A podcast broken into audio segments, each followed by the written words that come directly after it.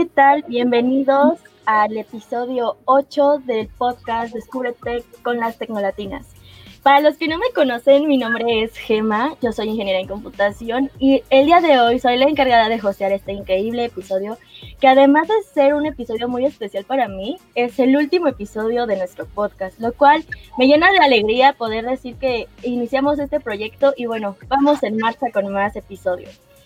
Pero para poder empezar este, este episodio quisiera presentarles a unas increíbles invitadas que tengo el día de hoy ya que el tema de hoy es acerca del cine y la televisión y cómo nos representan a las mujeres en él. Pues primero quisiera iniciar con esta Eli, Elisa Orozco, que es lingüista y está interesada en las tecnologías del habla y UX. ¿Cómo estás, Eli? Hola, estoy muy feliz de estar aquí en este ciberespacio con ustedes. Muchas gracias por la invitación. Muchas gracias, Eli. También con nosotros se encuentra Fabi, que es reportera y crítica de cine, cofundadora de Lumínicas, sitio sobre cine desde perspectivas femeninas. ¿Cómo estás, Fabi? Muy bien y muy contenta y muy emocionada por poder intercambiar puntos de vista desde distintas áreas sobre, sobre el cine y la representación de mujeres. Gracias. Bienvenida. Y por último, pero no menos importante, tenemos a María, que es productora audiovisual, reseñista de cine, cofundadora del el blog Cine y Mujer sobre las mujeres pioneras y contemporáneas en el cine. Bienvenida, Mari. Hola, Gema, y hola, Tecnolatinas y a todas las que nos ven. Muchas gracias por la invitación y pues un gusto estar hoy domingo platicando sobre cine, ¿no? Sí, muchas gracias chicas por estar aquí. La verdad creo que va a ser un gran episodio. Tenemos muchos temas que tenemos que abarcar. hemos tenido un par de ideas ahí que a lo mejor no nos va a abarcar tanto, tanto por el tiempo que tenemos, pero haremos lo mejor. Y bueno, también les recuerdo a aquellos que nos ven que por favor vayan por su cafecito o algo de tomar y acompáñenos en esta plática que tendremos entre amigas. Para abrir un poco la discusión, quisiera preguntarles, chicas, si ustedes realmente creen que las mujeres nos representan en el cine o en la televisión, no importa el proyecto que sea, sino en general, ¿creen que realmente está el cine o series de televisión tienen algún programa que nos representen bien? A ver, si gustamos empezar con María. Eh, ok, pues creo que en general, si nos ponemos a ver únicamente el cine, digamos, de cartelera o, el cine ajá, de las grandes industrias de cine en, México, no quiero decir nombres para no... ah, ya. Este, pero Sí, ahí es muy difícil encontrar, francamente, películas que representen a las mujeres con toda la complejidad, ¿no? Que, es, pues, de cualquier personaje, ¿no? Siempre eh, son esbozos, ¿no? De lo que pudiera ser una persona. Entonces, yo creo que ese cine es muy difícil encontrar personajes un poco más matizados, digamos, o con, con una estructura más realista, ¿no? Sí, claro. Pero si nos ponemos, yo creo, a ver, o sea, cine tal vez independiente o que no llega a estos lugares, eh, o de festival, ¿no? Que ya hay plataformas que, que tienen festivales en línea, ¿no? Y ahí podemos encontrar otro tipo de películas que sí abarcan los personajes, digamos, desde un punto de vista más, pues, realista, verosímil, ¿no? Que sí, ah, bueno, estas cosas sí pasan, ¿no? O sea, no es como que me la pase pensando 24/7 en los hombres y en, en conseguir un novio, sí es una parte, ¿no? Que a veces digo, ah, bueno, sí pienso en mi novio de vez en cuando, pero no es como que el centro de atención de toda mi vida, ¿no? Entonces, creo que igual si nos ponemos a ver otro tipo de películas en otras plataformas, claro que podemos encontrar personajes femeninos como que, que nos representen y que nos veamos ahí, ¿no?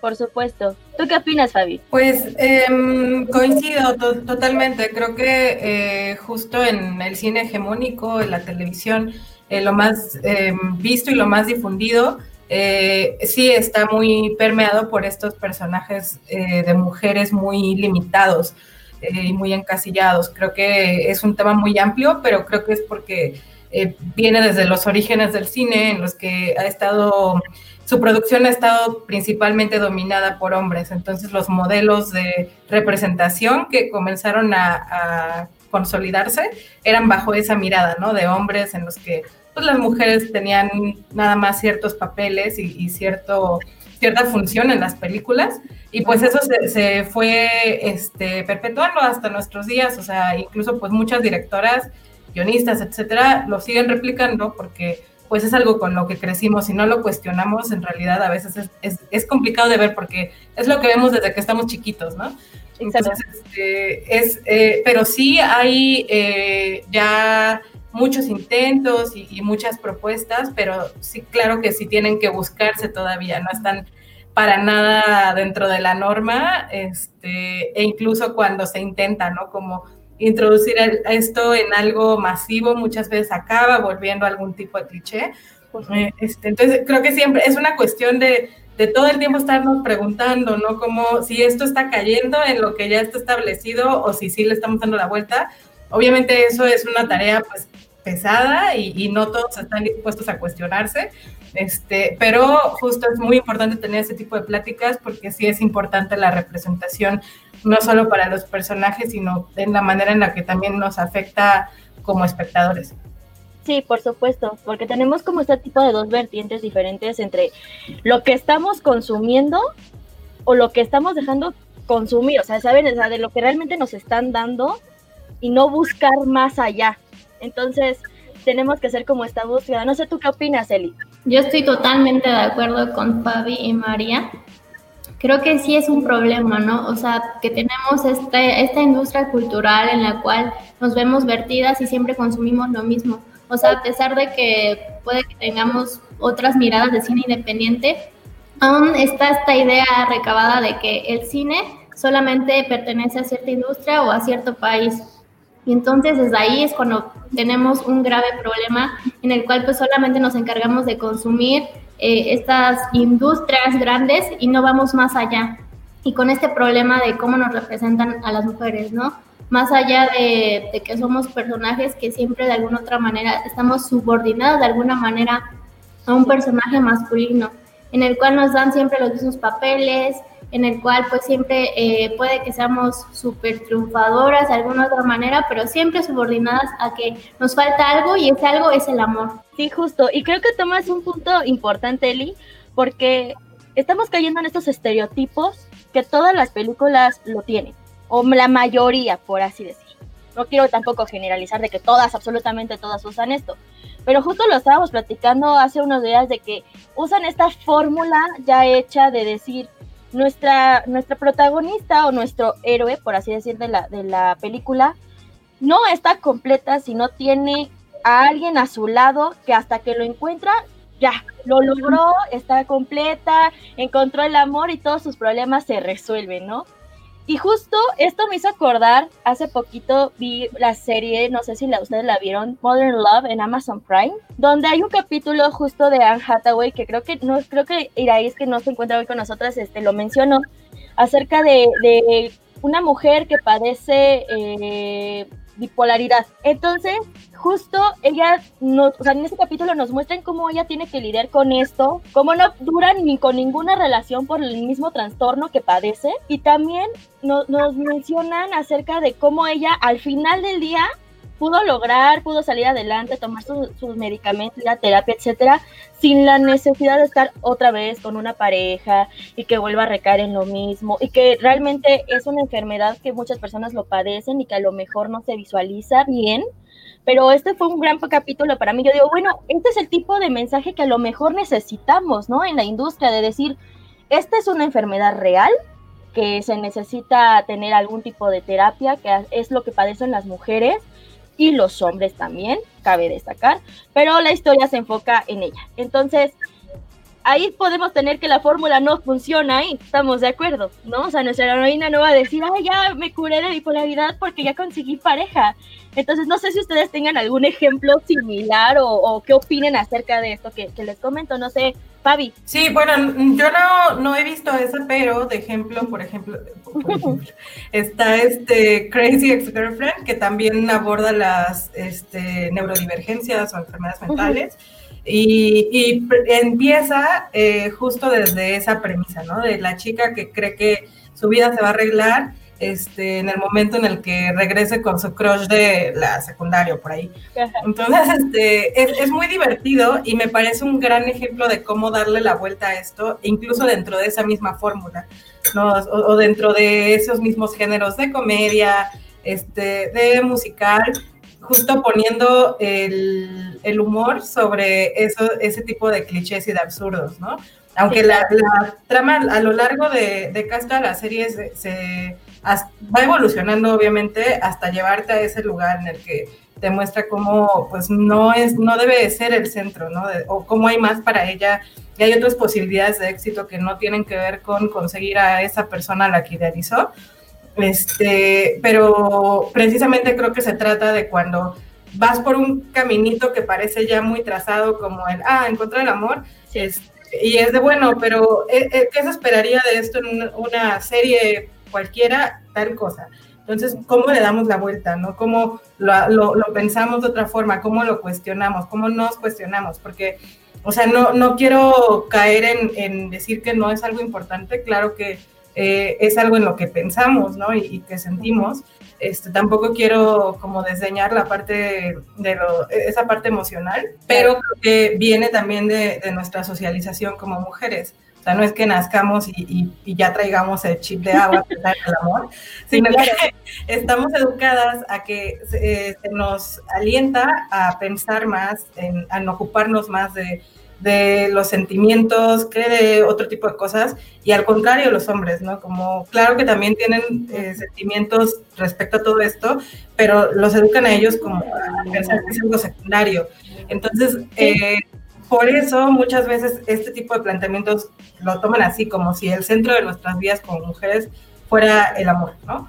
Entonces, eh, creo que es interesante pensar, obviamente todos los estereotipos tienen o, la mayoría al menos, este, algunos claro que son obsoletos, pero comienzan con cierta base en, en algo que pasa en la sociedad, en algo que, que, pasa en la realidad, pero el problema es cuando dejan de cuestionarse y se toman como la norma y casi como la imposición a nosotras como mujeres. Sí, justo, o sea, mencionas algo creo que importante, que es esto de, de cuando ya se da por hecho, ¿sabes? O sea, vamos a crear esta historia con esta protagonista, pero ya lo damos por hecho de que sí o sí debe tener algún tipo de, historia romántica, si no, no vendemos, o si no, no funciona, o si no, no tenemos este, un, tipo de, espectadores que pueden ir a consumirla, ¿no?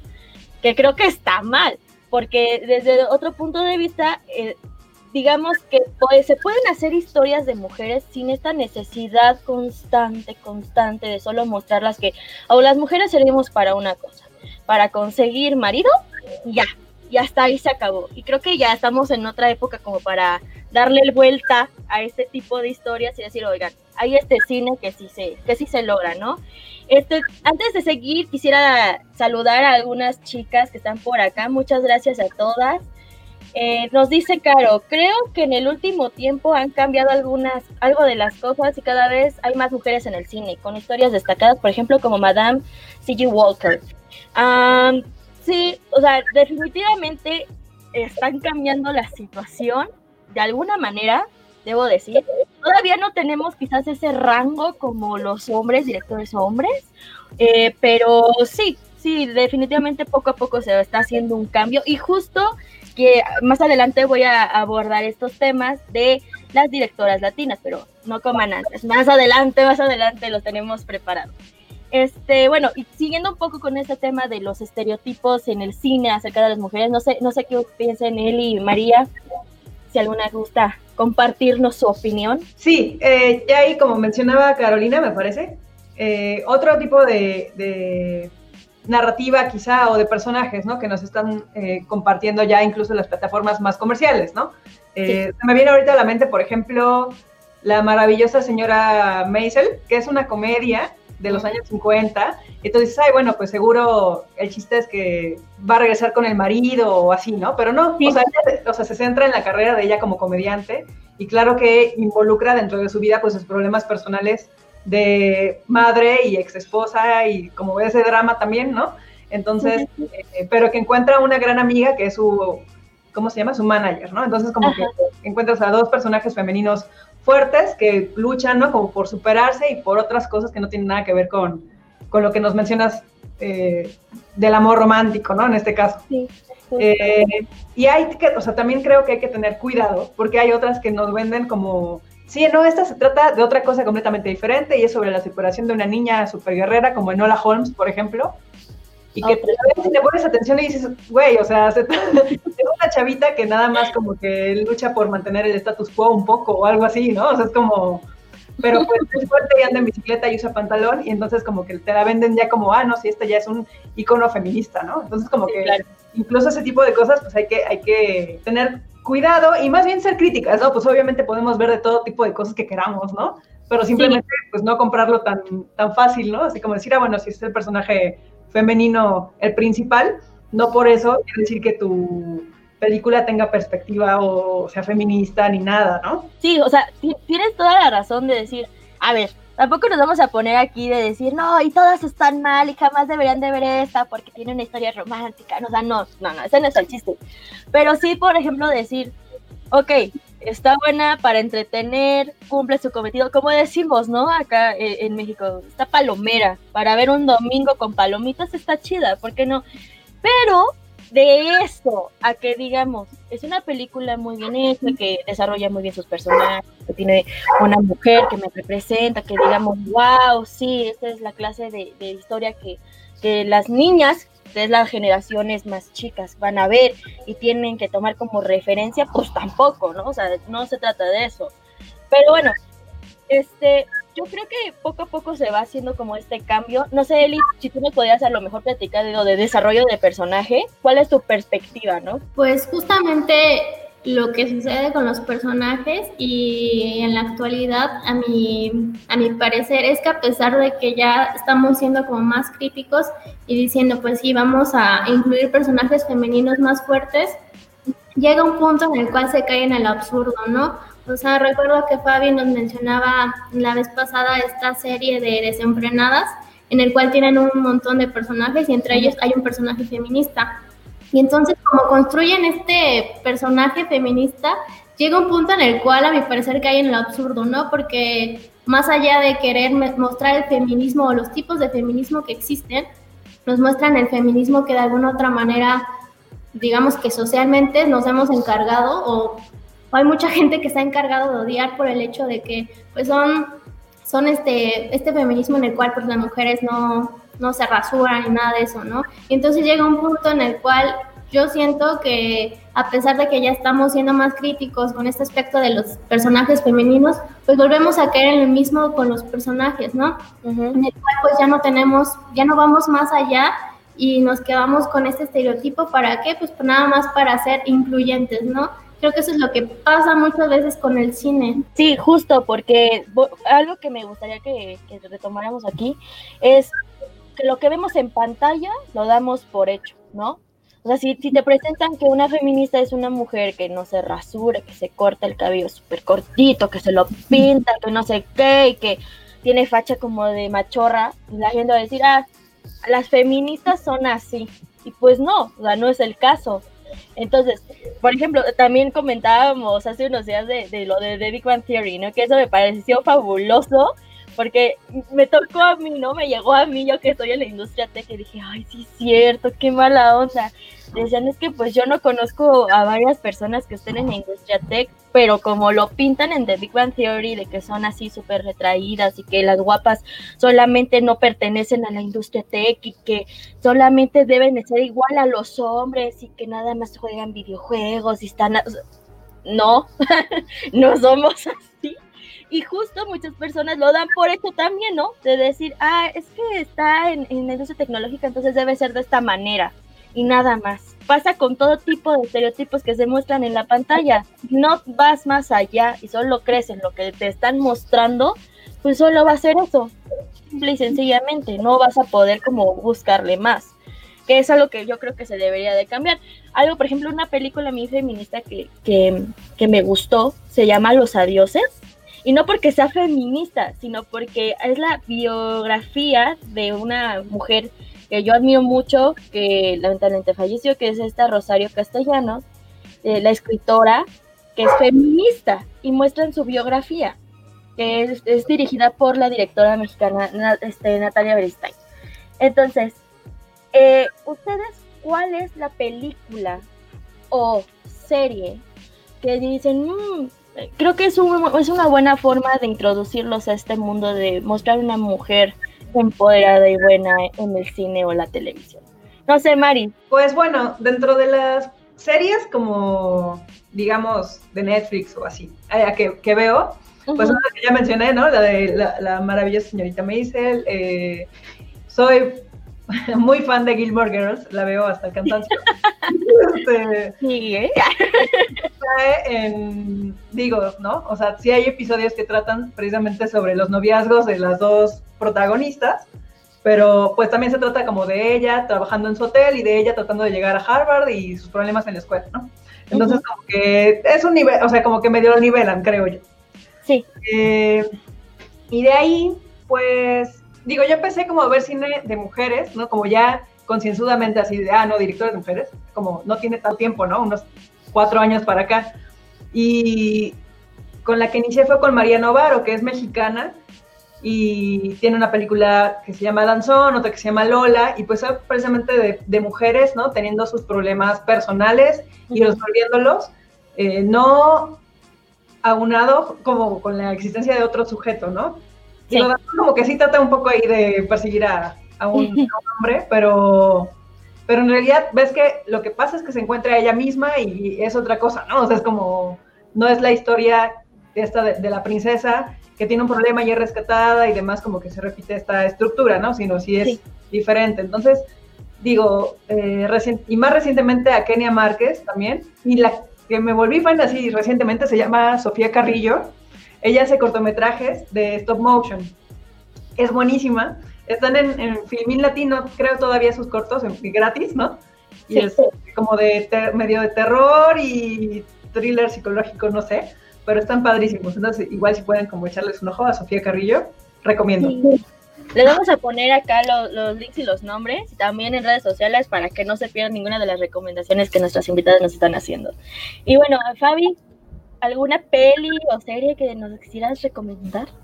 Eh, pues es muy difícil como desde ese planteamiento porque la verdad tengo un problema enorme con esto de, de mujeres empoderadas porque eh, justo creo que también lo reduce demasiado como, y también nos pone otro mandato, ¿no? De, este, y aparte, ¿para qué poder? Siento que muchas veces justo esa fue una de las cosas en las que se cayó al ser, intentar ser incluyentes con las mujeres, que ponernos en los términos que son importantes para los hombres, que son como el poder, la venganza, este, este tipo de cosas, y, y se y lo ves mucho en películas que, supuestamente retratan a mujeres fuertes, en las que ponen como que, ah, entonces está emprendiendo una venganza porque le hicieron tal cosa. Y pues no, o sea, realmente si lo pensamos muchas veces desde nuestra perspectiva, cuando, eh, cuando nos pasan el mismo tipo de agravios que, que a los hombres a veces los, o muchas veces los tomamos de, o respondemos de otra manera, ¿no? No pensando inmediatamente en cómo me vengo, este, cómo, cómo defiendo mi honor, creo que, creo que no nos pasa tanto por la mente, al contrario, pensamos cómo nos sanamos, cómo nos recuperamos, este, todo eso, y, es, y son cosas que no se reflejan mucho en ese tipo de personajes por la idea que se tiene de poder. Pero, y otra cosa es que también creo que, eh, no sé, el, cine y la televisión todavía en México están demasiado, digo, en todo el mundo, pero eh, especialmente en México, está demasiado dominado también por una mirada blanca y centralista. Entonces, em, la mayoría de personajes que ves en una película son blancos, ¿no? Al menos los protagónicos. Y, y, de pronto sales a la calle y dices, pero hay, la mayoría de personas son morenas, ¿por qué no hay más personas morenas en pantalla? Entonces me gusta mucho como relacionarme con, con ese tipo de protagonistas una vez que empecé a darme cuenta de eso, ¿no? Como de, no hay mucha gente que se vea como yo y si las hay, están siempre en puestos de servicio. Eh, entonces, yo creo que haría mucha falta eso, que, que, se dejara de ver, por ejemplo, a las personas que venimos de este, Oaxaca, Veracruz, Guerrero, así como, como que ah, vino a la ciudad a trabajar y este, como, como empleada o algo, eh, y ponernos en, en otro tipo, desde otro tipo de miradas, ¿no? Incluso cuando vienen a, filmarnos acá y también se nos ve con mucha condescendencia. Pero por eso no puedo, o sea, no, no se me vienen a la mente ahorita cosas de aquí, pero algo que vi últimamente fue una serie que se llama I May Destroy You, que es británica. Em, se trata sobre una mujer que es escritora, es una mujer de color, eh, y sufre abuso sexual. Eh, entonces, como su proceso de sanación, de, descubrimiento de qué fue lo que pasó. Eh, y está, justo, tiene una mirada que creo que solo puede, o sea, entiendes mucho mejor cuando eres mujer, ¿no? Porque creo que todas hemos pasado por algún tipo de, atropello. Em, entonces, eh, creo que tiene muchas cosas igual ahí que podrían cuestionarse, pero creo que ha sido una de las miradas más acertadas y, crudas también eh, sobre ese tipo de problemas que, que, también muchas veces ya están en el cliché de ponerlos como en la Rosa de Guadalupe, ¿no? sí, sí, sí. No, es que tocas un tema muy importante que es esto de también como país, cómo nos representa, ¿no? El de forzosamente tenemos que poner un, una actriz o un actor eh, que no tenga como estas características de un mexicano, porque quién sabe si, lo va, si va a vender, ¿no? O sea, si nuestros protagonistas no son bonitos, tienen buen físico, bla, bla, bla. No quiero caer en términos que luego me vayan a matar en redes sociales, pero la verdad sí, o sea, white mexicans, por así decir. Pero es la, es la realidad, ¿no? Y justo también ya está causando controversia esto de que ya la gente ya lo ve de una manera, pues, un poco más crítica y decir, ¿sabes qué? Que esto no es real, esto no es México, esta... No, no vas a encontrar un protagonista así, pero ni de ensueño, o sea, no, no, no, no. Y justo, este, creo que también mencionaste una cosa importante que es cuando tú te sientas identificada con lo que pasa a la protagonista y algo te hace como un clic interno de decir, claro, es que yo también viví eso, es que yo sé por lo que está pasando, es que ese mismo temor, ¿no? En este caso, este, yo ya lo sentí, yo ya tuve miedo, es cuando empatizas con el protagonista y dices, ah, es una buena película, porque no solamente te dejó como esta enseñanza, sino entendiste su, su procedencia y lo que siente, ¿no? Yo creo que esa es una, esa sí debe ser una buena fórmula para toda película, que al final te quede este saborcito como de, wow, casi casi yo la viví y nada más estuve de espectador. Pero bueno, Eli, ¿Tú qué nos recomendarías? ¿Qué película o serie nos dirías? Wow, creo que igual me sentí muy identificada con lo que dijo ahorita Fabi, porque es muy difícil, eh, pues hay muchas maneras de representar a los personajes femeninos, ¿no? Más allá de que se van empoderados o algo así, yo creo que quizá la que siempre me ha movido en la vida y que cada vez que la veo más de llorar porque retrata muy bien cómo es esto de los personajes femeninos y, y, pues son muchas vertientes, ¿no? O sea, puede ser un personaje femenino, pero puede ser clase alta, pero en este caso eh, yo les recomendaría, quizá ya la vieron, que es la de, de Help, que en español creo que la tradujeron como historias cruzadas o algo así. Entonces, esa película siempre me mueve algo por el hecho de que nos están representando a las mujeres, pero también a las mujeres de color que de alguna otra manera pues se ven en este caso eh, maltratadas y todos estos aspectos. Y también otra película que me gusta muchísimo, eh, bueno, no, más bien serie que, que recientemente empecé a ver, que es la de American Horror Story, que hay la tercera temporada, como la dividen, la de Coven, me parece interesante cómo es el desarrollo de los personajes femeninos, porque para empezar solamente se están centrando en los personajes femeninos, y más allá de, que las veamos empoderadas y todo ese aspecto, pues nos hacen ver cómo son estas uniones, estas uniones entre mujeres, ¿no? Que es también romper esta barrera de, que pues solamente las mujeres nos podemos relacionar eh, de una manera amorosa. Cuando hay otros lazos afectivos que tenemos, en este caso que son, que son lazos entre mujeres, yo creo que esas son como mis dos recomendaciones. Muchas gracias. De hecho, la de, de yo la vi hace no mucho, de hecho, como tiene como un mes. No la había visto. Cuando salió en cine o así, no la había visto. Pero de cuando la vi dije, wow, qué buena película. Sobre todo porque literalmente la mayoría del tiempo en pantalla son puras mujeres. O sea, no solamente son las que son de, las mujeres de color, sino también está esta otra parte de las clases sociales y cómo las mujeres este, de cierto rango tenían cierta servidumbre, por así decir. No quiero sonar despectiva, así es la película, por favor no me limpien.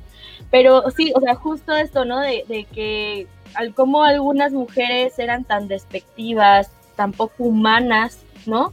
de decir, no, pues sabes que tú haces el baño afuera. Eso fue, fue, una de las escenas que más me pegó, que dije, oye, no, ¿por qué haces eso? Y también ver esta perspectiva que creaban a sus hijos, ¿no? Es como de, oye, no, e, es muy buena recomendación, una buena peli, y por favor, este, véanla, ahora que estamos en Sembrina, véanla, las recomendamos. Y bueno, pasando quizás este, a, a otra parte, me gustaría que platicáramos un poco de, cómo se sexualizan quizás también a los personajes de las mujeres en el cine. Porque hace también les comenté a, esta Javi y a Eli hace unos días de que en Marvel, que es un producto para niños, aunque no todos somos niños, pero la mayoría son para niños, si se percatan en ciertas películas aparecen las mujeres con trajecitos turbo pegados, con el cierre casi casi hasta el ombligo, con escenas totalmente innecesarias que están con otro personaje masculino. Y sin embargo, es producto Disney, ¿no? Y, y, decimos, y lo damos por bien, va bien, pero ¿por qué esta necesidad tan forzada de siempre en pantalla sexualizar a la mujer? ¿Por qué no los mismos compañeros que participan en la película tienen escenas similares, sino todo es parte, están de acuerdo de, la dirección del director de la película? de que dice yo quiero esta escena y la vamos a poner. O sea, no, no, no atribuye nada a la película, no le da más contexto, pero la necesito. Porque también está la parte de, ya saben, el que sin camisita, que el superhéroe se la quita por alguna extraña razón, se le rompe la camisa siempre. Entonces, esta necesidad siempre de sexualizar. No sé ustedes qué opinan, no sé Mari si me podrías dar tu opinión. Eh, pues creo, o sea, en particular el tema de los superhéroes o de las películas de superhéroes es un tema creo que complicado, porque sí, en general los personajes son hipersexualizados, femeninos y masculinos, o sea, es como al vato se le ve, eh, o sea, se ve súper fuerte, ¿no? O sea, también impone obviamente un estereotipo eh, de la hipermasculinidad, ¿no? Y, y obviamente se les ve, o sea, se les marcan pues, no quiero decir la palabra, pero no sé si hay niños escuchando. Ay, así como superior, ¿no? Así y, y, tal. Y a las mujeres igual, o sea, ves a Scarlett Johansson e incluso en las entrevistas, o sea, hay una que sale, ¿no? Y dice, bueno, ¿por qué me preguntas si uso o no ropa interior, güey? O sea, eso qué importa a la película, ¿no? Entonces, este, creo que en particular el tema de los superhéroes es complejo por eso, ¿no? Porque siento que sí está un poco, pues sí, están hipersexualizados en general.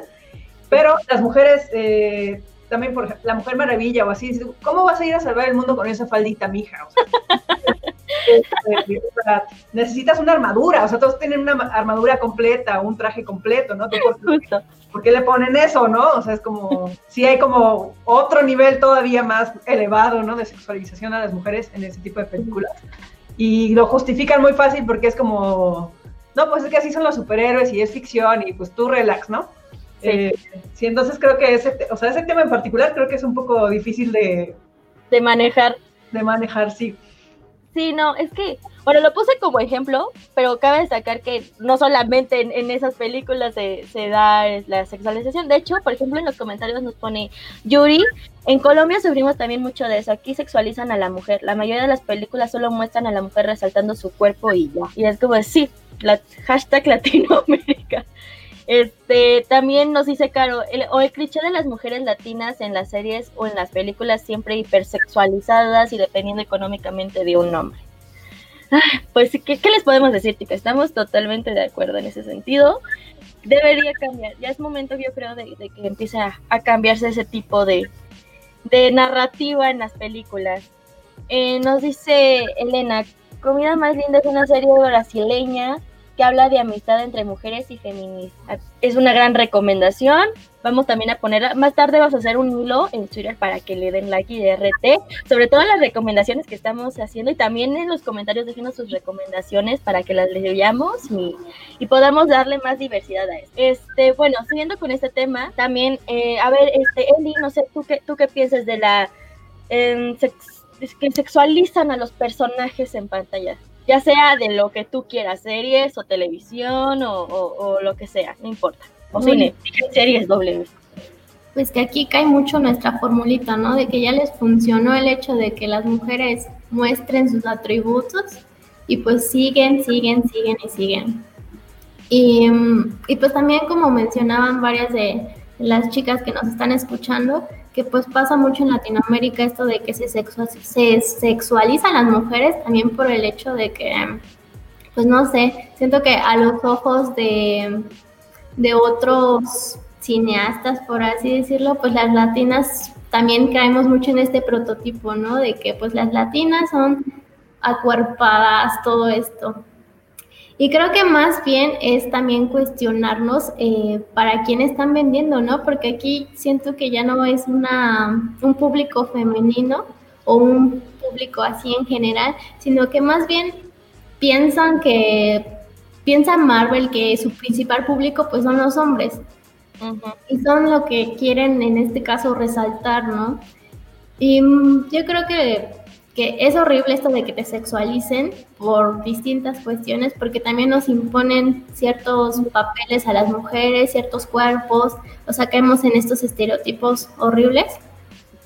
Y más bien lo que podríamos hacer es ya empezar a cuestionarnos, ¿no? Decir, pues sí, y cuestionarnos y todo lo demás, y creo que, que es lo que podría decir. Pues sí, porque, o sea, también a lo mejor algo que no se está tomando en cuenta es qué tanto se les puede afectar a la persona que lo está viendo.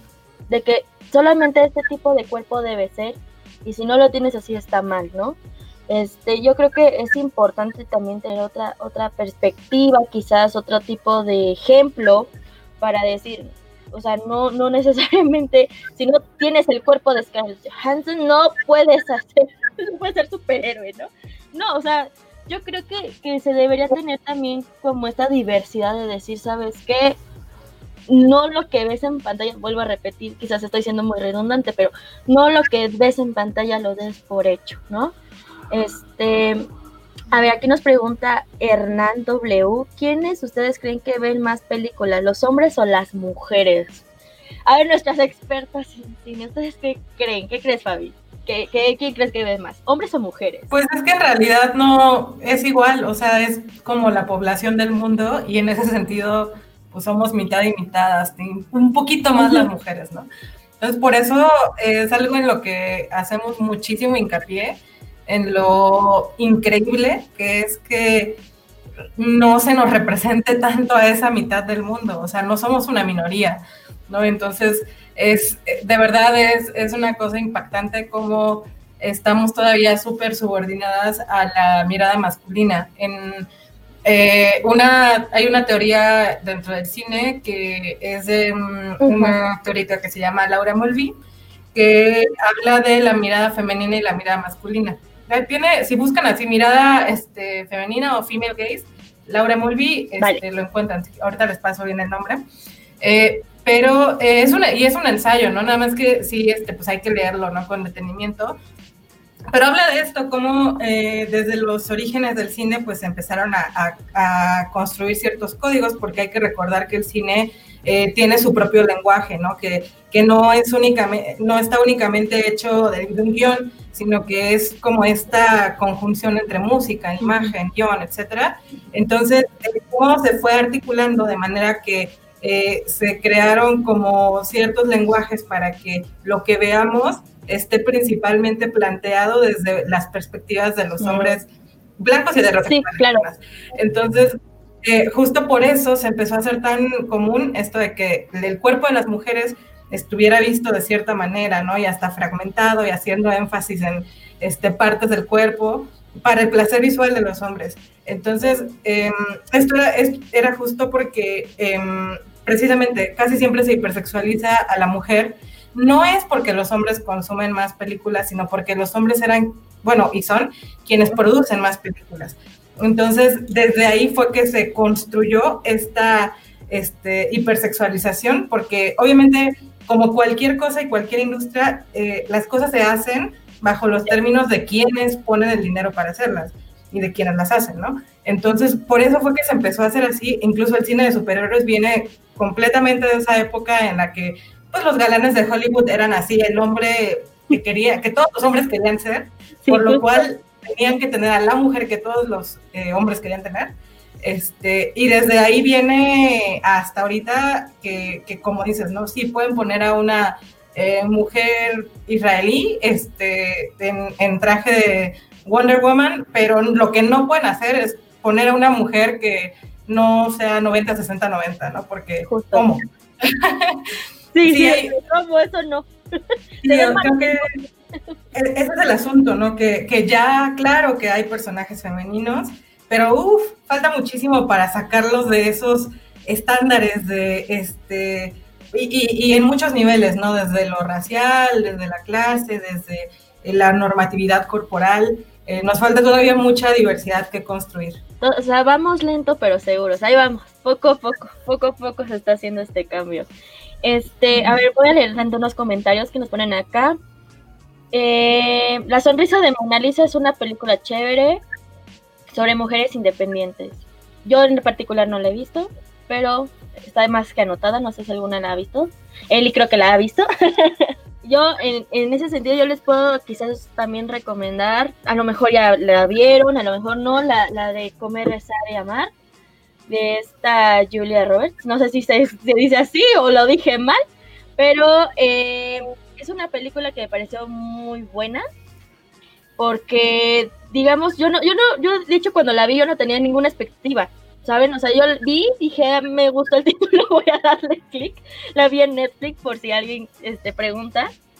Pero eh, en ese sentido me gustó mucho la historia de cómo ella va descendiendo salir de una relación, a encontrarse a sí misma y empieza este viaje y va por otros países y se va dando cuenta de que realmente no le está ayudando como ella pensó y es un viaje muy divertido yo creo que en algún momento todos hemos sentido ese, esa parte vulnerable cuando una termina una relación y se siente estancada, decir, ¿y ahora qué voy a hacer con mi vida? ¿No? Y ahora en que estamos en pandemia es como de, ¿qué pasó? A todos nos movió el piso de la pandemia y, justo era tener que estar tranquilos y tener otra perspectiva. Y creo que es una buena película para aquellos que sufren ansiedad. Es una buena película que a lo mejor les va a dar otra perspectiva.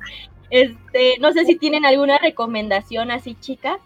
Sí, eh, se me pasó, también es mexicana, Ángeles Cruz. Eh, es de Oaxaca, Fabi, sí, ¿verdad? Este, y tiene, también hay cortometrajes de ella, creo que también en Filmin Latino. Y eh, tiene, por ejemplo, uno que se llama La Carta y es sobre dos mujeres, una que ya es como abiertamente lesbiana y la otra que todavía no lo da a conocer, ¿no? Entonces como que tienen este conflicto y tal. Entonces es un cortometraje, pero está muy, muy bueno.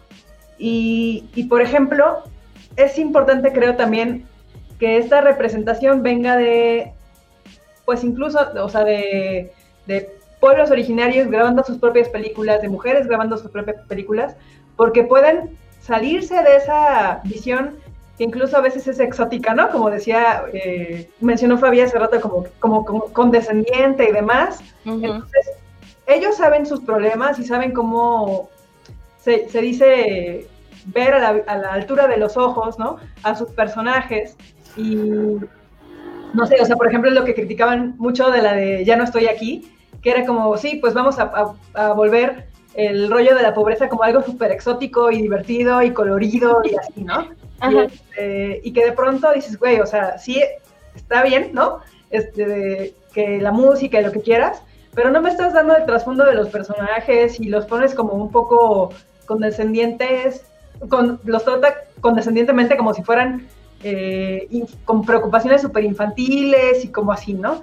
Entonces, como que también, no sé, o sea, sí se trata un poco de cuestionar todo, sí disfrutar, pero a la vez darse cuenta de que, bueno, no representa completamente, ¿no? Entonces yo creo que Ángeles Cruz es una buena directora que podemos seguir para, para conocer este tipo de películas y a rato a ver si, me acuerdo, si me acuerdo de alguien más. Pero... Claro que sí, y los vamos a ir poniendo, creo que también Caro nos está haciendo el favor de hacer un Notion con todas las recomendaciones que estamos haciendo acá, para que pues ahora que ya se acerca Navidad, no, no saben qué ver, ahí les ponemos varias recomendaciones. Este, bueno, también acá nos preguntan, ¿qué actrices y películas piensan que han contribuido a disminuir los estereotipos? No sé si, Eli, tú conoces alguna actriz o incluso también puede ser un actor, ¿por qué no? ¿Por qué no que haya contribuido? Híjole, la pusieron difícil porque no, o sea, no, en la mente no se me viene. Mm, no sé, quizá estoy pensando un tanto en la versatilidad que tiene Viola. No, Viola Davis, creo que así es su apellido. Entonces que pues también ella se ha impuesto, ¿no? O sea, de que, de que históricamente las mujeres pues estamos en una posición de estar subordinadas, pero pues también tenemos estas otras variables, ¿no? De que pues sí es muy complicado ser mujer, pero también agrega esto de que eres una mujer de color que históricamente ha sido reprendida y todo lo demás, entonces yo, yo me quedaría con Muy buena elección, Mayola es muy, una gran actriz y justo, bueno, yo siento que película que hace, película que tiene algún tema referente a, esta, a estas represalias que sufrió, ¿no? Este, de mi parte, eh, antes de que le dé las palabras a María y a Fabi, en lo que piensan su, su, actriz o actor, este, yo siento que por parte de México me gusta mucho la actriz Angélica Aragón, por todos los trabajos que he visto de ella en las películas. Se me hace una muy buena actriz. De hecho, no solamente por sus películas, no sé si alguna voy a sonar muy tía, yo lo sé, yo lo sé, gente. Pero justo hace poco vi con mi familia la telenovela mexicana Mirada de Mujer.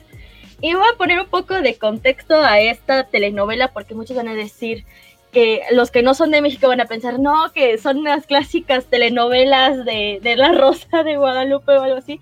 No, justo me sorprendió mucho esa telenovela porque tocan y abordan temas que para la época en que salió y que se transmitió, se transmitió en televisión nacional, dije, wow, o sea, tocan temas un tanto fuertes, ¿no? Como el tema del aborto, es una. El tema de una mujer de edad mayor enamorada de alguien más joven que ella, que en este caso es Angélica Aragón. Eh, tocan temas también de cómo una mujer se siente menos que un hombre solamente porque gana más y el esposo le hace sentir esta sensación de menos. El adulterio. O sea, tocan temas que yo digo, wow, o sea, para ser de los, creo, noventas, pues sí abordan temas que actualmente muchos le tienen miedo a abordar, ¿no? Por la, por la temática que se puede dar. Eh, yo se los recomiendo, está en Amazon Prime, por si no la han visto. Sé, ya sé, esa la vio tu mamá, sí, yo lo sé, pero en verdad tómese un tiempo para verla y para tratar de justo analizar más allá de que solo sea una telenovela de una televisora nacional, vaya con otra perspectiva, con otros ojos y desde cuenta también de cómo ha cambiado de en ese entonces y cómo seguimos todavía en 2020 tocando estos temas que siguen siendo controversias y siguen siendo mal vistos por la sociedad, ¿no? Y por el pueblo. Entonces, em, también para, ahora sí que no solamente televisión, yo les recomendaría también en, películas, me gusta mucho em, como agua para chocolate, también eh, muestran otro México de la revolución muy buena, eso me hace muy, muy, muy buena película que de hecho es dirigida por hombre, un, hombre, por esta Alfonso Arau, no es por una mujer, pero está basada en la novela de Laura Esquivel, que era su esposa. Te las recomiendo, es una muy bonita película y van a tener ahí diferentes perspectivas de mujeres, desde la matriarca, porque ahí aparece una matriarca, hasta una hija que no puede hacer su vida hasta que su madre muere. No les voy a espolear más porque en verdad vale la pena verla. Y bueno, no sé, este, Fabi, ¿tú ah, nos recomendarías alguna actriz que te haya como dicho, mm, es muy versátil? pues, además de Ángeles Cruz, que, ya mencionaba Marichuy, este, porque además digo, es, actriz y, ya igual este, se animó a dirigir y está eh, dirigiendo sus propias historias eh, desde su propia perspectiva. Eh, me acuerdo, por ejemplo, mucho de Mónica del Carmen, es una actriz también oaxaqueña, que, híjole, es que desgraciadamente muchas veces se les, se les encasilla, ¿no? En cierto tipo de papeles, pero la primera vez que creo que la vi que tuvo esa proyección grande fue en una película que se llama Año Bisiesto, este, y, creo que tenía un papel en el que sí era un personaje como atormentado, pero como por algo más personal, ¿no? Era como que trabajaba desde casa, escribía, no sé qué, pero fue de las primeras veces que yo vi un, o la primera al menos que yo recuerdo que vi un personaje este, más parecido físicamente a mí y que estuviera como protagónico en una película y que no fuera un papel así como encasillado. Y ganó el, el Ariel en esta última edición por otra película. Eh, y eh, otra que creo que por lo versátil, eh, digo, Mónica sale también en esta película muy polémica que se fue Nuevo Orden. Y en esa misma película aparece Mercedes Hernández, también en un papel que pues es como eh, de las em, trabajadoras domésticas eh, como rencorosas con, los, con sus patrones y de las que primero este, se ponen como a, hacer ahí cosas horribles. Eh, y es increíble porque este mismo año la vimos en Sin Señas Particulares, que es una película maravillosa, igual súper reconocida, que hace un papel increíble de una mamá que está buscando a su hijo desaparecido. Entonces creo que te muestra esos dos lados del espectro, ¿no? Como, eh, lo que hace una actriz cuando le da realmente la oportunidad de salirse de los estereotipos en los que las tienen encasilladas. Súper, no, sí. Y, aparte su valor como actriz incrementa, ¿no? O sea, es decir, también uno dice, no solamente te puedo degustar de esta manera, también haces esto. Es como el puerco araña. Perdón por ese comentario. Es muy buena comparación. No, metáfora, metáfora. ¿Saben como el puerco araña, amigos? No, ya, en serio. En la vida. Por ejemplo, Gabriela Cartol, que eh, la que vi ahorita, bueno, ya tiene un par de años, fue la de la camarista, que también estuvo muy sonada en su momento. Eh, pero es que estoy tratando de pensar en alguien, tal vez María Rojo, pero pues ya es de los 80s, 90s, o sea, ya tiene, no, estoy tratando de pensar en alguien como más actual o más, y no se me viene ahorita nadie a la mente, lo lamento. ¿No, quieres hablar del tema Yalitza Aparicio aquí para poner la, la ah, polémica? podemos abarcarlo, ¿eh? Podemos meterlo así de pum. Creo que hay gente que ha hecho en la Universidad de Veracruzana una tesis al respecto. Ah, ya, pero es un tema, o sea, sí, es que eh, es esto mismo de sí les están dando papeles protagónicos, pero siguen estando dentro de este estereotipo, ¿no? Entonces es como difícil, o sea, creo que, que sí es importante retratar, obviamente, a todas las realidades, ¿no? De la sociedad y a toda la gente que trabaja en, todas partes, ¿no? Y, eh, pero pues, o sea, digo, hay, gente que quiere dedicarse ya a hacer otro tipo de papeles, pero los encasillan ¿no? En, bueno, tú tienes el tipo y pues tú vas para acá y tú y así, ¿no? Entonces como que creo que falta mucho, ¿no? O sea, como lo que hablábamos de la sexualización, ¿no? Para que realmente veas en el cine, en la pantalla, en las películas de, ¿cómo se llaman? Que sí llegan al cine o las que son para eh, las para streaming y, ¿cómo se llama? Y las series y demás. Creo que todavía falta, ¿no? Trabajar obviamente en representar la realidad, ¿no? Como, como dicen, o sea, tú sales a la calle y tú no ves lo que te están poniendo ahí en la tele, o sea, es como, es hasta ridículo, ¿no? Entonces, eh, sí creo que el cine en general, no solo el mexicano, sí tiene una deuda, así como con la verosimilitud o no sé cómo llamarle, este, porque no nos representan de ninguna forma, ¿no? O sea, es como...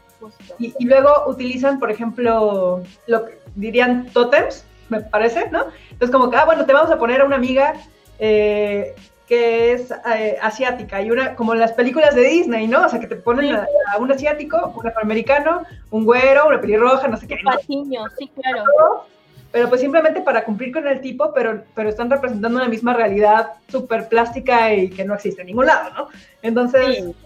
Este, sí, no, o sea, creo que, ay, no se me ocurre ahorita nadie más, te lo juro, pero... Es, que justo tocaste un tema importante porque es, vamos a poner a alguien, ¿sí? Que sea de otro país, de otro color de piel, para ser inclusivos y que ya no nos digan, ay, es que no ponen a nadie inclusivo. Justo ayer estaba viendo la de las nuevas de Spider-Man de regreso a casa, dicen, bueno, esto dicen, ¿eh? yo no sé, yo no estuve con el director, obviamente, pero el compañero que ahora le ponen a Peter, que es este Ned, que es así gordito, ¿no? Que se ve que es de este, descendencia tailandesa, etcétera, etcétera. Lo pusieron justo para hacer esa contraparte de decir, estamos siendo inclusivos, ¿sí? O sea, no solamente todos son blancos, todos son güeritos, también está él. Y de hecho, hasta Flash es hindú, o sea, trataron de hacerlo como súper evidente, decir, ¿saben qué? Estamos, estamos incluyendo a diferentes países, ¿eh? No nos digan que no. Entonces, bueno, yo creo que hay que usar la inclusión de otra manera, pero bueno, si quieren más adelante lo discutimos. Por acá voy a leer unos comentarios. Muchas gracias a todos los que se están uniendo. En verdad, qué lindos nos están lloviendo comentarios. Pero bueno, un saludo a Chica Hacker. Hola, amigas, nos dice. Consuelo Castañeda nos dice: A mí me gustan como mucho las películas de crítica social como Winner y Persepolis. No he visto ninguno, pero ya la tengo anotada. Eh, dice Chica Hacker: Su cabello morado se ve increíble. Eso va para ti, Javi. Yuri nos dice, luego Andrea Salomé me gustó bastante, muestra una mujer muy fuerte en una época complicada. Es una gran referencia. Este, para que lo sepan, Yuri es de Colombia, entonces, anotada, anotada. Eh, dice Chica Hacker, ¿cuáles son tus películas favoritas eh, de mujeres en tech? Me la pones a mí difícil, ¿eh? Porque ahorita si no, no... Mira, lo, lo que sí puedo decir es algo. Eh, por lo general, a las mujeres en la industria tech, en el cine, en pantalla, hasta la fecha no me gusta mucho cómo nos representan como retraídas sociales de que este, nunca vamos a conseguir pareja y no sé qué más. Eso se me hace como un poco feo, oiga, no, no somos así, vuelvo a decirlo. Pero, este, por ejemplo, de científicas, apenas acaba de estrenar la serie de esta. Ay, se me fue su nombre, de Marie Curie. Entonces, creo que es una buena opción para las científicas. Eh, no sé si alguna de ustedes sepa de, otra mujer representada en, tele, de, de, ciencia. Es que ven, eh, hay, hay otra brecha, no hay tanto, no hay tanto material de... Alguien comentaba hace ratito la, la de Hidden Figures.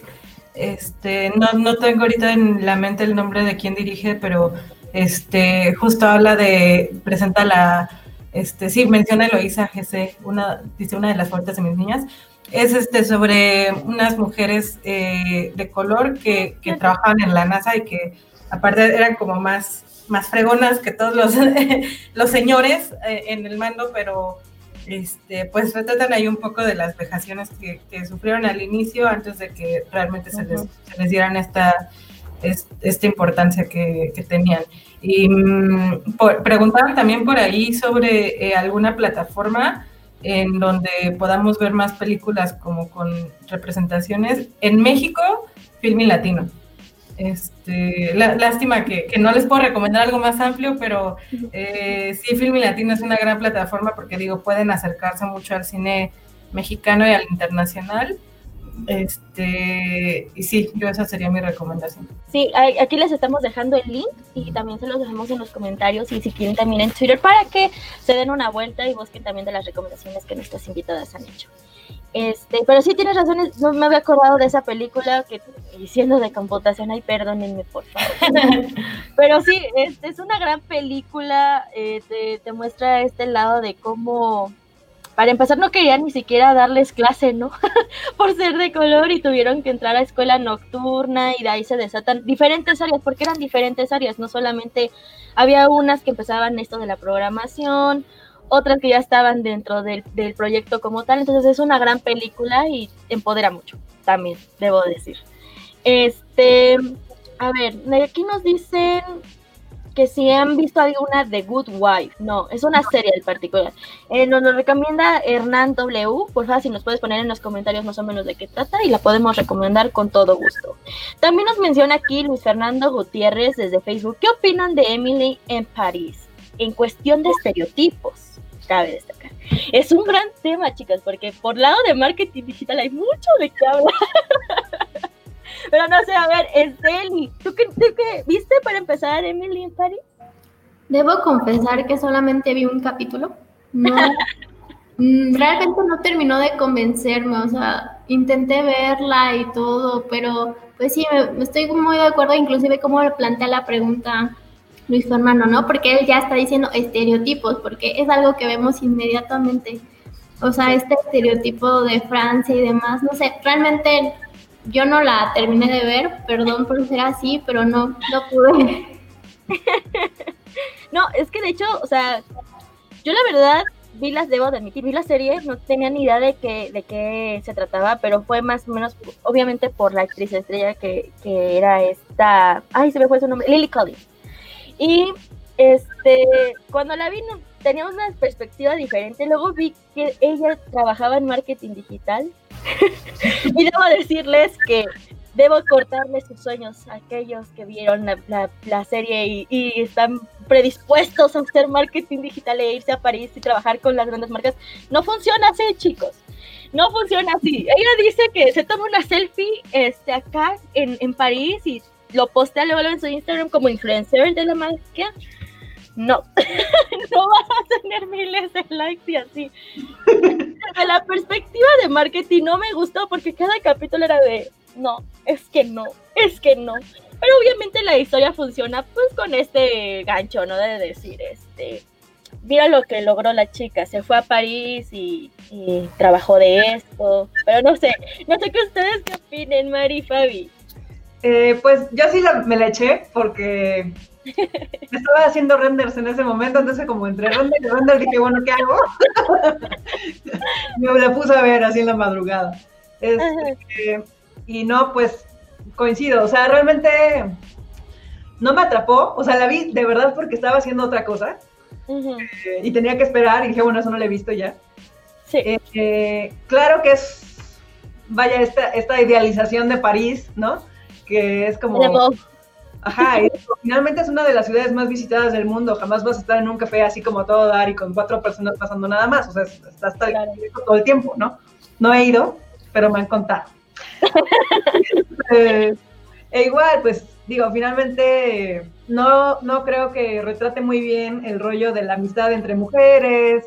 O sea, siento que la verdad sí. Tiene como muy fácilmente en todos los capítulos. O sea, como que eso mismo tampoco me atrapó. Entonces, como que de pronto es de esos personajes a los que todo le sale a la primera, ¿no? Y es como, ah, tuve esta idea súper genial y boom, ¿no? Y ya exitazo. Entonces, como, eso a mí me da un poco de flojera.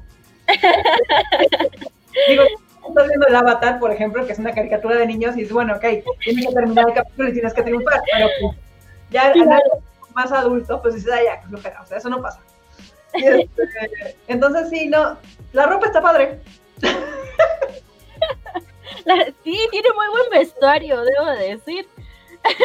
Pero también vamos a hablar, a ah, mí justo. Hernández W dice, Gambito de Dama, ¿qué opinan? Me pareció genial. Y justo también es otra serie que iba a decir ahorita de que tienen un gran vestuario. A mí me gustó mucho el vestuario. Pero a ver, este Fabi, de tanto de Emily como de Gambito de Dama, ¿qué te quedas de ambas? Pues lo mismo que, que ya dijeron, creo que es una serie como muy superficial en todos los aspectos, o sea, ni en cuanto a lo laboral, porque también ahí es cuando todo le sale fácil y, todo es súper, o sea, ¿por qué si tu jefa que lleva cuántos años trabajando en esto no puede ir, te mandan a ti que llevas como un año, ¿no? o algo así, no sé. Este, y aparte el personaje es horrible, o sea, ni, y ni siquiera es horrible complejo, nada más es horrible, es como, hace cosas horribles, quiere que todo se centre en ella, que todos le hagan los favores a ella, este, y, al final igual es, es, como medio gandalla con sus amigas. Este, y además todo, o sea, pudieron creo llevarla a un lugar como interesante porque de pronto como que empiezan a plantear cosas ahí, dije, órale, le van a entrar el tema del poliamor. Y no, no me se queda como en, lo, en la parte como súper mocha. Entonces, como, como, que de verdad siento que les dio mucho miedo como sacarlo de este lugar como muy rosa. Este, y lo dejaron completamente ahí diciéndonos como, este estereotipo que además ya tenemos, ¿no? Como de, ah, pues, o sea, no le salen bien las cosas porque sea una mujer muy hábil y muy inteligente y muy positiva, sino para mí fue decirme como de que, ah, pues le va bien en la vida porque está bonita y es blanca, punto, ¿no? Entonces, como, como confirmar eso. Este, y Gambito, pues es, me, me pareció muy entretenida, o sea, creo que es esas series que te llevan hasta hasta el final con algo que, quizá no es tan atractivo para todos y lo hacen atractivo, ¿no? Como el ajedrez.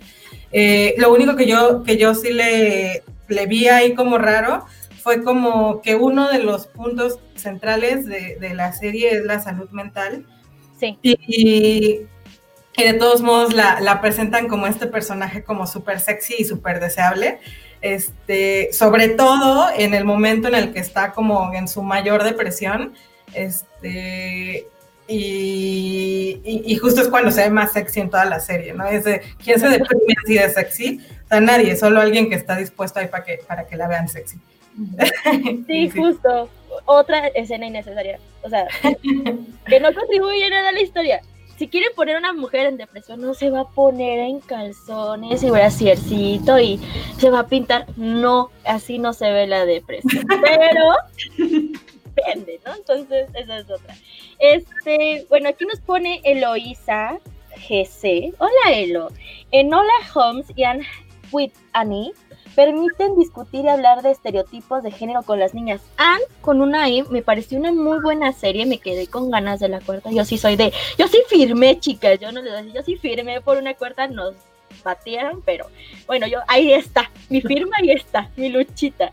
Y me pareció una muy buena serie porque tocaron varios temas buenos. Siento que pudieron haber profundizado un poco más, pero bueno, también entiendo que era para familia completa, o sea, no, no solamente tenían que poner escenas súper, súper depresivas, pero sí, ¿no? Justo se tocan ese tema de, de uno que me gustó mucho, mucho, mucho fue cuando un capítulo donde una mujer, bueno, es que no me acuerdo el nombre del personaje, perdónenme aquellos que nos están viendo y escuchando, eh, tenía que elegir entre casarse o estudiar. Y ella, este, ya a, nada de casarse, eligió trabajar y estudiar y seguirse preparando y la familia casi casi le daba el pato. Entonces, ¿cómo crees?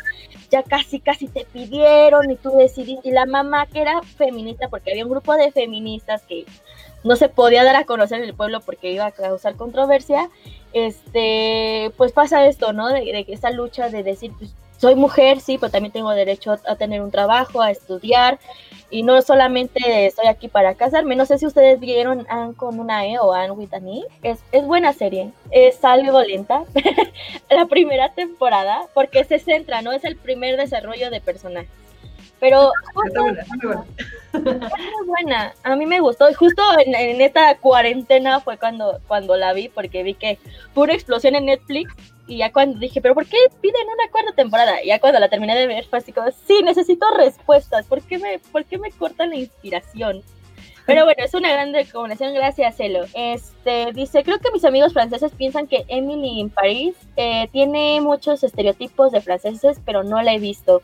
De hecho, fue una de las controversias que causó esta serie. Estereotipos, ¿ven? Volvemos a lo mismo. Todo vuelve a caer en eso.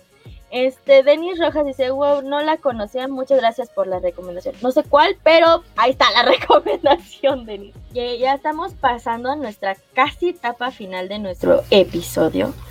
Y la verdad ha sido un deguste estar con ustedes. Eh, quisiera ahora pasar al tema de por qué las directoras mexicanas se quedan con su ópera prima y de ahí ya no sé, surge otros tipos de proyectos.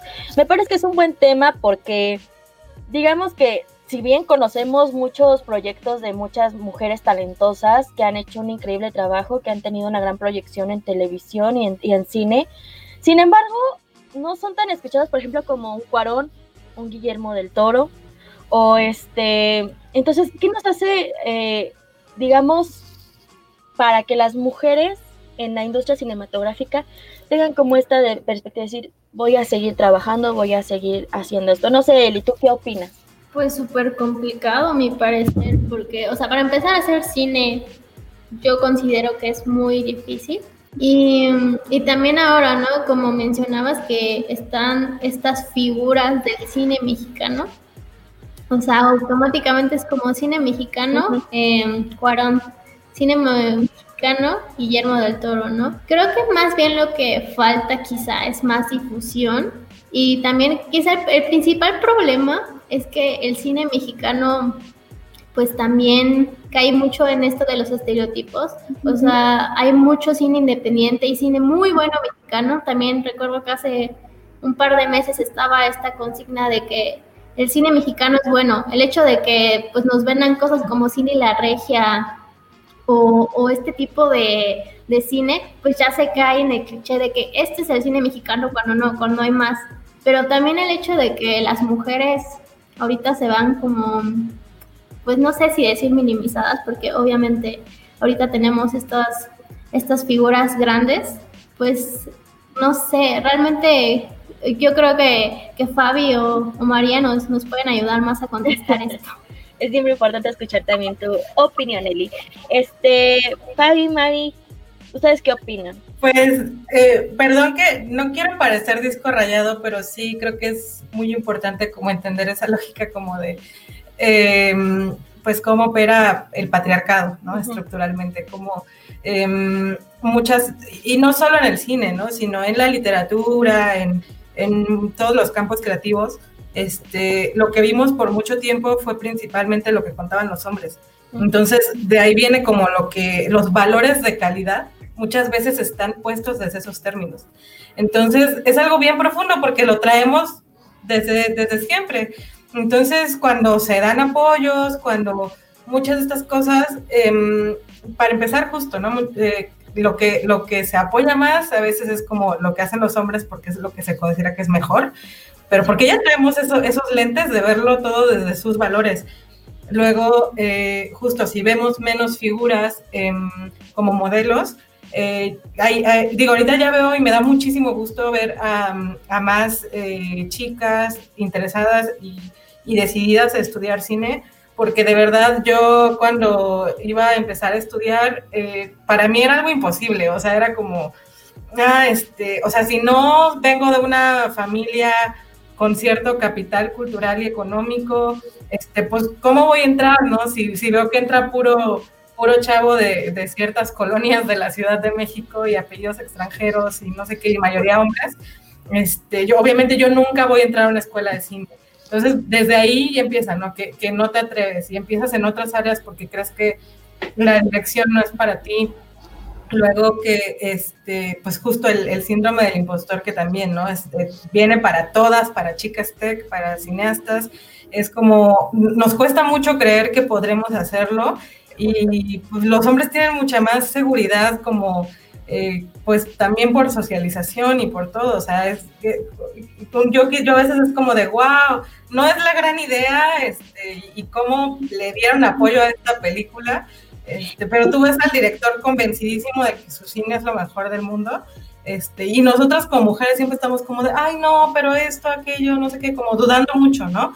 Entonces, eh, eh, creo que viene, es algo muy sistémico y por el momento creo que em, sí, eh, ya qué bueno que se están moviendo muchas cosas, pero sí ha, ya ha llegado a afectar mucho a las carreras de las mujeres al punto de que las vemos desarrollar una película, dos películas y es muy difícil, ¿no? Que veamos que tengan una filmografía mucho más extensa. Claro que está María Novaro, este, Lucia Carreras, etcétera, pero eh, sigue siendo mucho más escaso ver filmografías eh, largas de mujeres que de hombres que, por ejemplo, tienen más o menos la misma edad que muchas cineastas que llevan una o dos películas, como Amate Escalante, este, ¿cómo se llama? Alonso Luis Palacios, bueno, muchos hombres eh, de los que sí puedes citar ya una filmografía como más más eh, sólida. Eh, en cambio, sí, de las mujeres, pues hay muchas cosas que, que, lo, que lo van haciendo un poquito más pesado. Sí, es un largo camino, pero bueno, yo creo que ya poco a poco vamos a darle difusión y también debo decir que la tecnología del Internet nos ayuda justo también a esto, ¿no? De, de decir, bueno, si antes no existían espacios, pues es momento de crear espacios para poderles darle difusión a este tipo de directoras y a este tipo de proyectos. Mari, ¿tú qué nos podrías comentar de esto? Eh, pues digo, lo que mencionaron, por ejemplo, Fabi y Elisa, me parece súper acertado.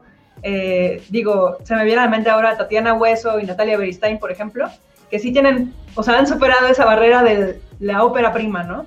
Eh, eh, y creo que, por supuesto, además del patriarcado, que sí es dentro de la industria, porque hay que recordar que la industria cinematográfica es eso, una industria, sí está muy dominada por el sector masculino y además centralizada, ¿no? Entonces, como que si tú quieres tener una, una gran producción y demás, pues de preferencia vete al DF, ¿no? Bueno, a la CDMX ahora son ella muy, muy boomer. a Ciudad de México eh, o a Guadalajara, ¿no? Y, este, y para quienes estamos en, en, provincia, pues es un poco más complicado conseguir no, no solamente rodar, sino aparte distribuir, ¿no? Entonces, yo creo que en esa parte de la distribución es donde está, eh, ¿cómo se llama? Una parte importante del estancamiento de las películas que a veces hay, hay mujeres directoras que sí han logrado superar la ópera prima, pero lo demás ya no nos llegó porque ya no tuvo apoyo de INCINE, por ejemplo, o lo que sea, que te apoyan con distribución de alguna forma, ¿no? Entonces, eh, creo que, que tiene que ver precisamente con el patriarcado que domina la industria cinematográfica y con la centralización de la cultura o del arte cinematográfico en este caso, ¿no? Entonces, eh, creo que, es, que son las dos barreras, grandes barreras, ¿no? Que hay que superar para lograr continuar eh, produciendo películas, ¿no? O series, en cualquiera de los casos.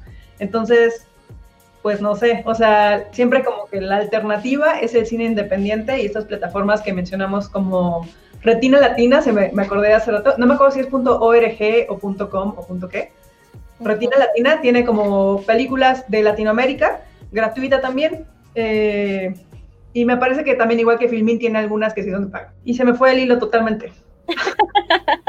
No, alguien, por ejemplo, que, que, no habíamos mencionado ahorita hablando justo de latinas, es Lucrecia Martel, ¿no? Que es como, también me, de repente, me, me, la verdad a mí me molesta un poquito esto de que, este, digo, hay grandes directoras que, que merecen la pena ser eh, recordadas completamente y que son importantísimas en la historia del cine, este, pero siento que últimamente es como que la mirada está puesta únicamente así como en Chantal Ackerman, ¿no? Dentro del cine como de, de, como de autor, digamos. Este, y se nos olvida mucho mirar hacia nuestra región y creo que es otra de las cosas muy importantes para como mujeres apoyarnos entre nosotras.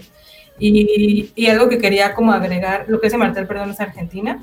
Este, y algo que quería agregar a esto es que mmm, hace unos meses eh, estuve en una plática en la que participó, participaron las directoras Katina Medina Mora y eh, Lila Avilés, que ella sí tuvo su, apenas su primera película con la camarista que fue súper exitosa. Ella tiene background como actriz eh, de teatro y cine, este, pero pues siempre quiso también ser, ser cineasta. Y lo que mencionaba ella en la plática, yo me quedé muchísimo con eso porque decía como, yo estuve viendo ahora en estos meses como la filmografía, eh, me aventé completito varios directores así de estos grandes. Y algo que observó era que mmm, tenían una carrera pues que no era uniforme, ¿no? Sino que dentro de su filmografía había películas buenas, malas, regulares, olvidables y joyas. Entonces, eh, dijo como, pues creo que tenemos que atrevernos y animarnos a eso, a que eh, de pronto queremos como, como tenemos estas oportunidades tan escasas que o que todavía se sienten como una oportunidad entre mil, y el cine es mucho eso, ¿no? Como de, oh, tengo mi, pues no cuesta cinco pesos, entonces tengo que hacerlo perfecto. Pero las mujeres de verdad como que tenemos una angustia muy grande por eso. Entonces, de pronto es no, si no lo voy a hacer perfecto, pues no lo voy a hacer y ni siquiera nos atrevemos a dar ese paso. Entonces ella nos decía como de, bueno, era un consejo para las chicas que, que, que quieren hacer esto y pues yo se los diría a, a, quienes nos escuchan y quieren atreverse a cualquier área, que es justo como, pues atrevernos, ¿no? Que quizá no vamos a hacerlo mejor y lo más hermoso a la primera o a la segunda, pero pues hay que hacerlo y, y, hay que ayudarnos entre nosotras a poder pues hacer lo posible. Sí, no, comple completamente de acuerdo. Fabi, eh, tocas un gran tema, por favor, chicas, no, no, que no, síndrome del impostor que no les gane, ¿no? O sea, realmente se tienen que atrever. Y con que una se atreva, las otras las seguimos y las apoyamos y le echamos porras. Justo por eso es las tecnolatinas, no solamente por la industria, o sea, en sí para cualquier mujer en cualquier área que necesite como este apoyo, como este brinquito de decir, órale, me aviento yo, decir, órale, va, nosotras estamos atrás de ti apoyándote y dándoles más difusión, ¿no? Justo por eso también nos pareció excelente este episodio, porque dijimos, bueno, ¿y de nuestra comunidad conocen acaso directoras latinas que se atrevan a hacer este tipo de proyectos? Y lo que mencionas es totalmente hermoso. Hay que atreverse, hay que hacerlo y hay que apoyarlas. También como espectadores tenemos ese trabajo, apoyarlas, compartir su trabajo, decir, oye, sí está bien, lo hollywoodense, pero podrías ver esto, a lo mejor te recomiendo, esta es una gran película, tiene otro mensaje, tiene otra perspectiva, tiene mujeres también colaborando en el proyecto y creo que es importante darles un poco de voz, ¿no? Como un, un comentario final de parte mía puedo decirles que yo creo que si, si las mujeres nos atrevemos a hacer esto y aparte nos apoyamos, y, y, ya sea en la industria cinematográfica, en la industria de música, en la tecnología, etcétera, en cualquier industria, y tenemos a personas que nos apoyan y nos brindan este apoyo tanto, puede ser financiero como no, yo creo que también es como darle este pasito poco a poquito de cambiarlo y cambiar la perspectiva que se tiene de justo acabar sí, yo sé que a mucha gente le choca esta, esta palabra, pero es acabar con el patriarcado y decir, ¿saben qué? No, o sea, tenemos más proyectos, tenemos otros personajes, tenemos otro guion, tenemos otra historia y es momento de hacer un cambio, aunque no les guste, porque yo, sé que es muy cómodo para algunas personas decir, esto es lo que funciona, esto es lo que se vende y ¡zas! lánzalo, lánzalo, lánzalo, lánzalo, así como tortillas, una, una, una, una. Y no, o sea, como dice bien Fabi, a veces las mujeres somos muy de, queremos algo perfecto, ¿no? Y, se nos va a veces eso de, la mano y por eso no hay tantos proyectos, porque nos gusta entregar cosas de calidad. Este, dice, chicas, me han encantado la conversación. Ahora tengo una lista genial de recomendaciones y cineastas por descubrir. Gracias. Muchas gracias, Happy Designer.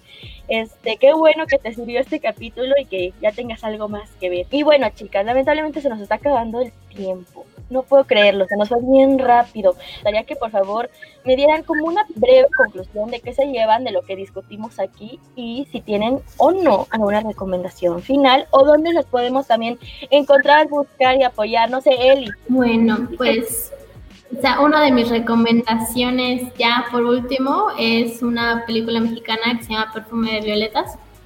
Véanla porque pues ahí se retrata a la mujer de otra manera no solamente nos quedamos con, con esta mujer del de, centro, ¿no? Sino también se tocan otros, otras cuestiones como la periferia en este caso.